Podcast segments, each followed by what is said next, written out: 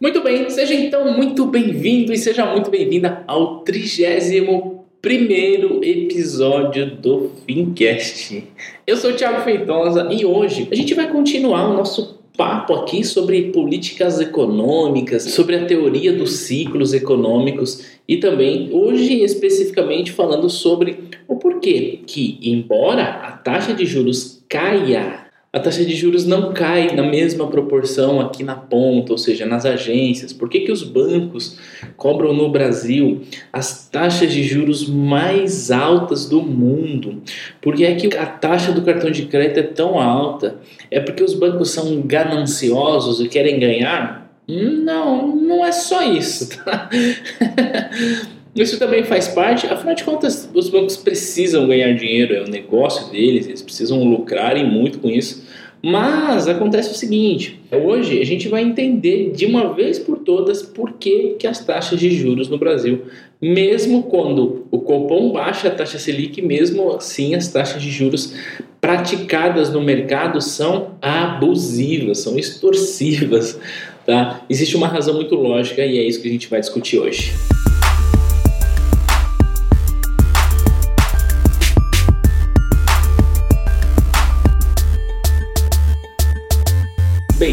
Acompanhando o Fincast, mais especificamente os últimos três episódios do Fincast, você sabe que o episódio de hoje é fruto de uma promessa feita há três semanas atrás, quando eu comecei a falar sobre a teoria dos ciclos econômicos. Porque naquele episódio eu vinha afirmando que o Brasil está saindo da crise e entrando em um ciclo que eu considero um ciclo de boom econômico e que nós teremos pela frente, muito provavelmente, uma economia crescendo como nunca antes se viu na história desse país.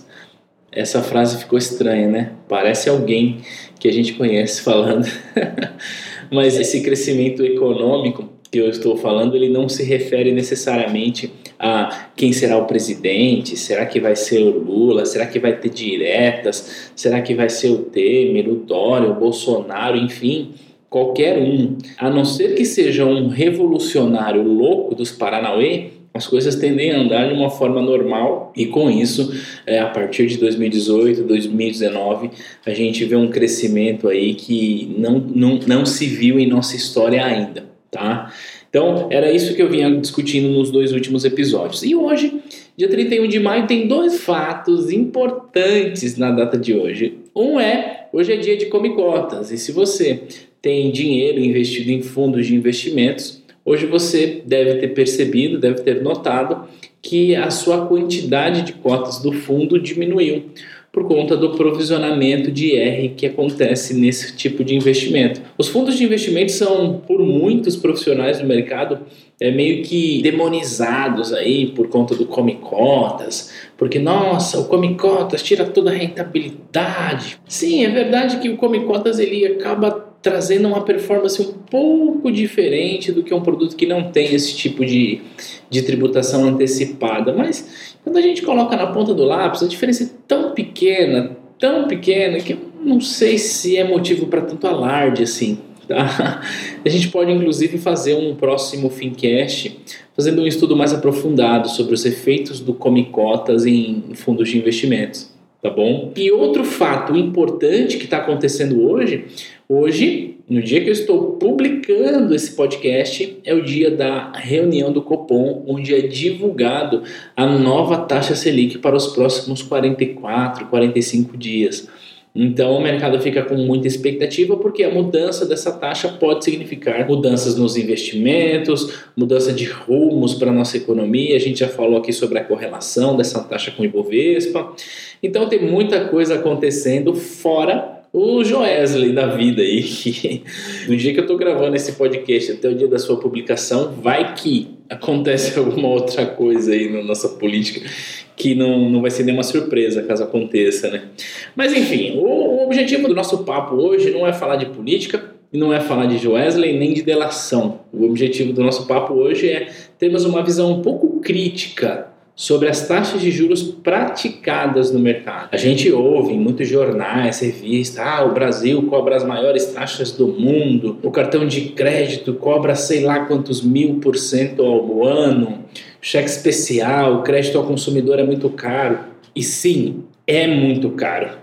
Sim, chega a ser absurda a taxa praticada pelos bancos. Sim.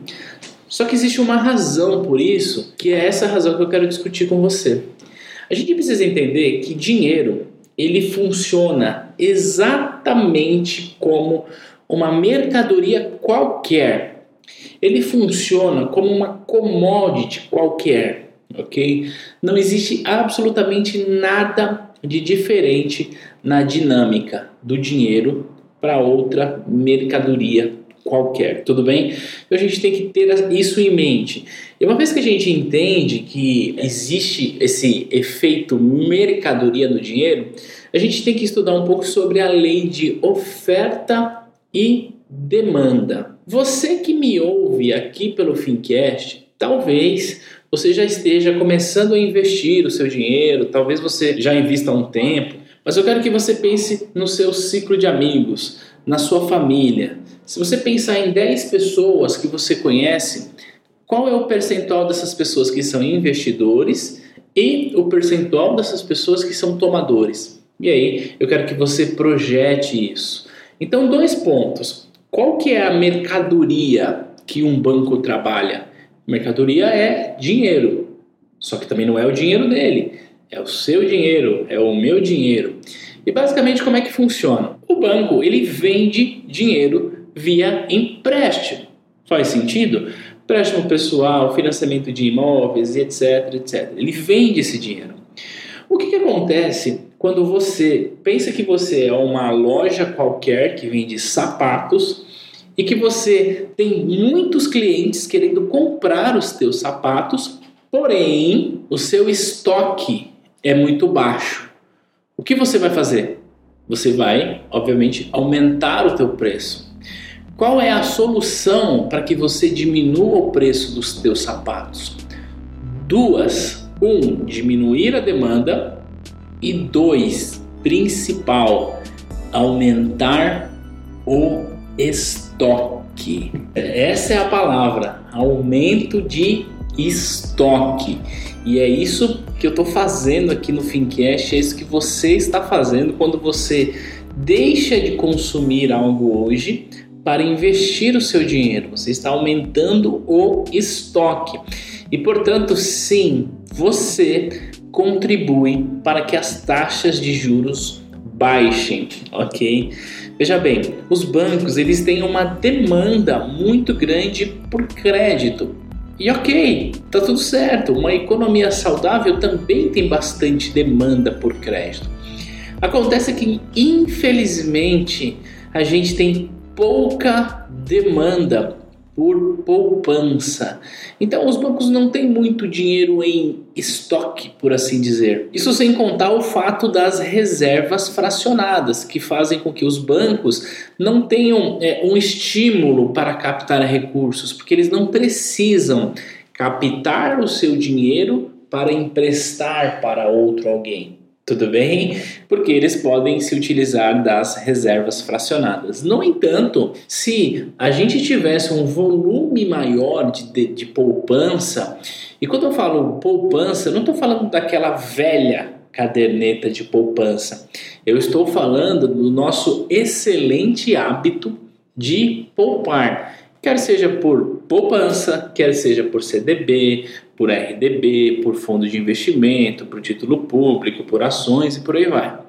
Quanto mais nós estamos investindo, mais nós estamos, um, deixando de consumir hoje para consumir no futuro. E olha que interessante. Uma empresa, quando ela toma dinheiro emprestado para criar alguma coisa que ela vai produzir, imagina que uma empresa pegue dinheiro emprestado hoje para criar uma fábrica que vai daqui a cinco anos estar pronta para produzir um carro de última geração, um carro elétrico e etc. e um carro super high tech, ok? Só que se você não deixa de consumir hoje para poupar, para investir, lá na frente, daqui a cinco anos, quando essa empresa precisar vender, ela não vai ter um consumidor porque o consumidor dela não vai ter dinheiro.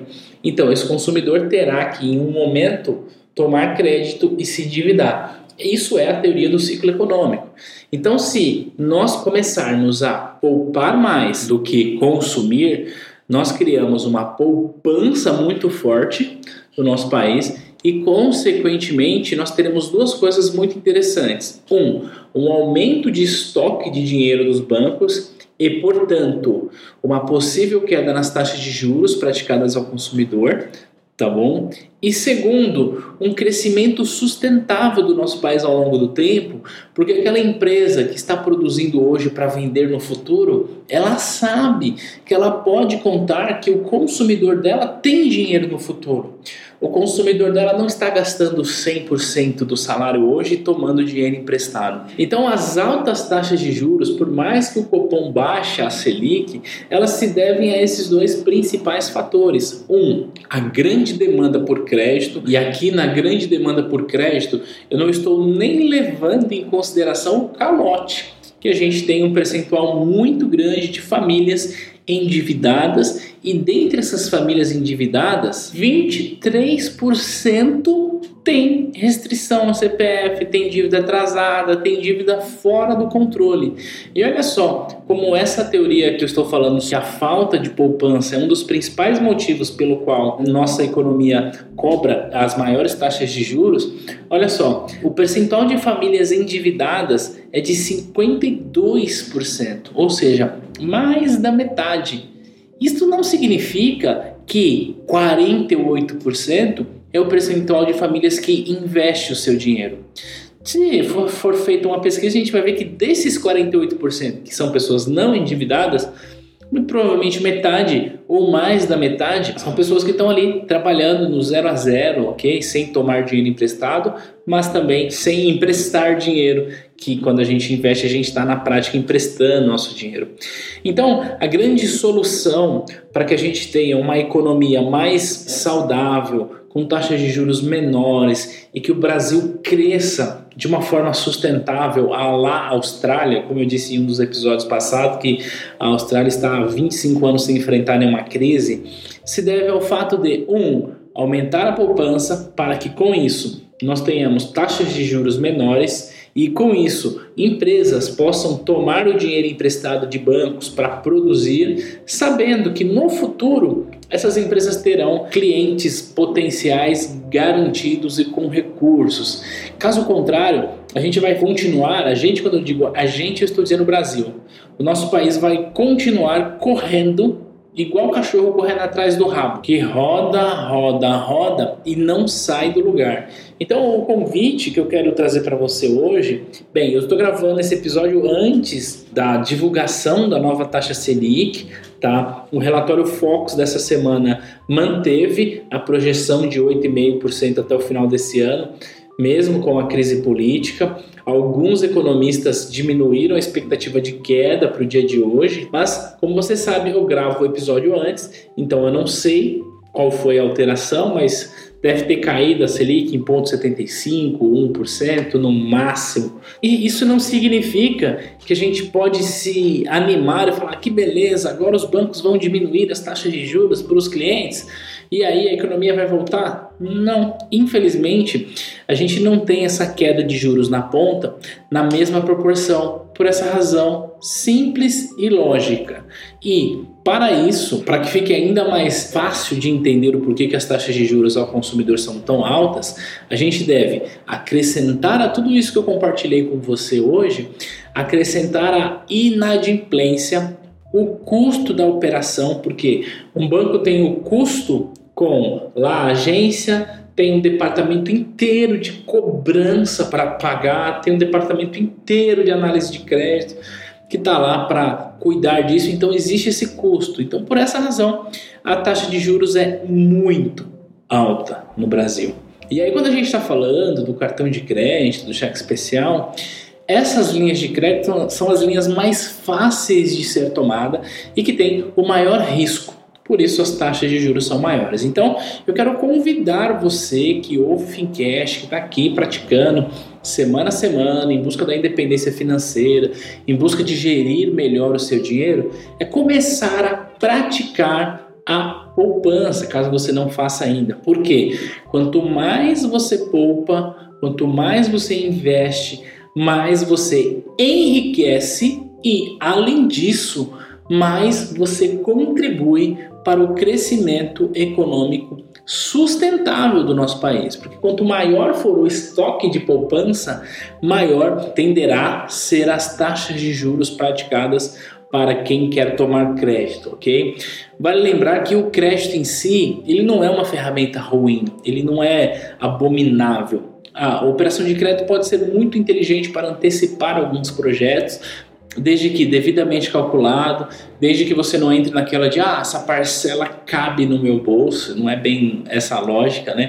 A operação de crédito deve ser analisada como um todo e não há nenhum pecado em você contrair crédito desde que você saiba o que você está fazendo. Tudo bem? Então é isso. Eu quis finalizar a nossa série de três episódios falando sobre ciclos econômicos sobre taxas de juros, com um papo mais macroeconômico do que especificamente um papo sobre produto, sobre como fazer, sobre como investir, sobre como ganhar, é trazer para você essa consciência que você, quando ouve o Fincast, você, quando investe a tua grana, mesmo que seja pouco, mesmo que você esteja começando, você está enriquecendo, mas também você está contribuindo para que nós tenhamos no futuro condições econômicas de desenvolver esse país de uma forma mais justa, de uma forma igualitária, onde traga oportunidade para todos. Isso é muito importante, porque quando a gente está falando de oportunidade, a gente está falando de taxa de juros,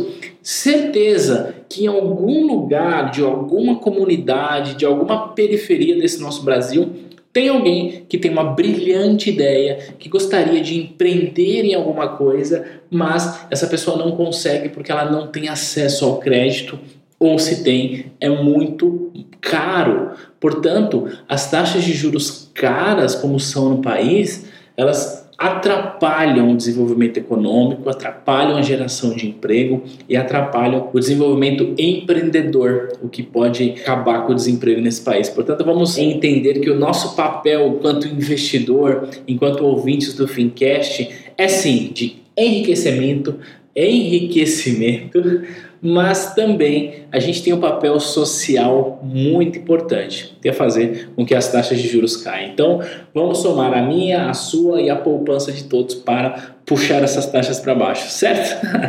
Gostou? Assim a gente finaliza essa série de três episódios a respeito de taxas de juros e a gente volta a conversar na próxima semana aqui no Fincast com um outro episódio. Agora, provavelmente a gente vai analisar os efeitos da alteração da taxa de juros e começar e voltar a falar sobre produtos, sobre investimentos.